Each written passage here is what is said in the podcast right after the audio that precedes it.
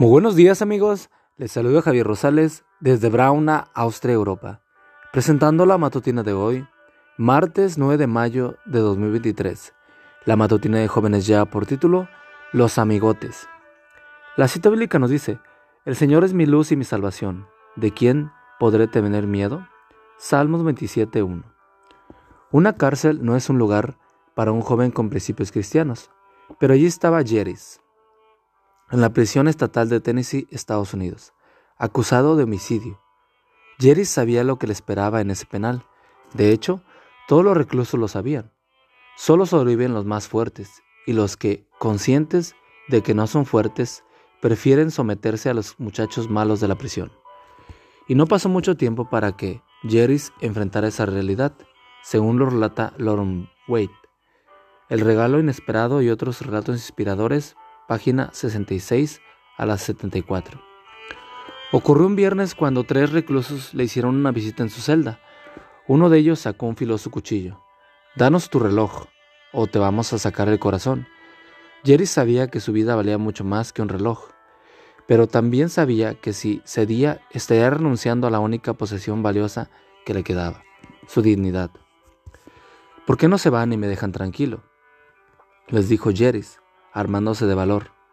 ¿Oyeron eso? replicó el hombre. Este tonto quiere que nos vayamos. Te vamos a hacer papilla, intervino otro, si no nos das ese reloj. Puede ser, repuso Jerry. ¿No sabes acaso que te puedo arrancar la cabeza? amenazó el del cuchillo.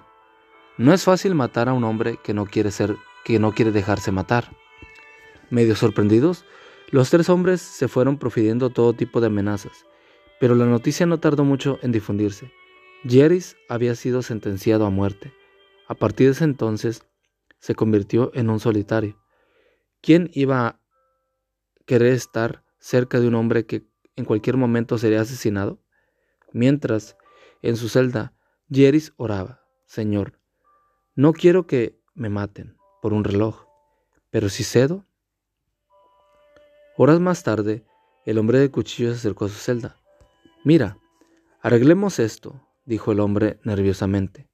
Tus amigotes me dijeron que me van a hacer daño si no te dejo tranquilo. ¿Entiendes? ¿Cuáles amigotes? preguntó Jerry, sorprendido. Esos amigotes grandotes que tú tienes. No quiero verlos nunca más. ¿Qué te parece si hacemos las paces? Y hubo paz. Cuando tu vida, cuando su vida peligraba, Jerry Bragan oró pidiendo ayuda. Y Dios envió a esos amigotes en su auxilio. Nunca olvides que los ángeles de Dios también acudirán en tu auxilio cuando más los necesites. Señor, ayúdame a recordar que nunca estoy solo, porque tus ángeles están conmigo. Amigo y amiga, recuerda que Cristo viene pronto, y debemos de prepararnos, y debemos ayudar a otros también para que se preparen, porque recuerda que el cielo no será el mismo si tú no estás allí. Nos escuchamos hasta mañana. Hasta pronto.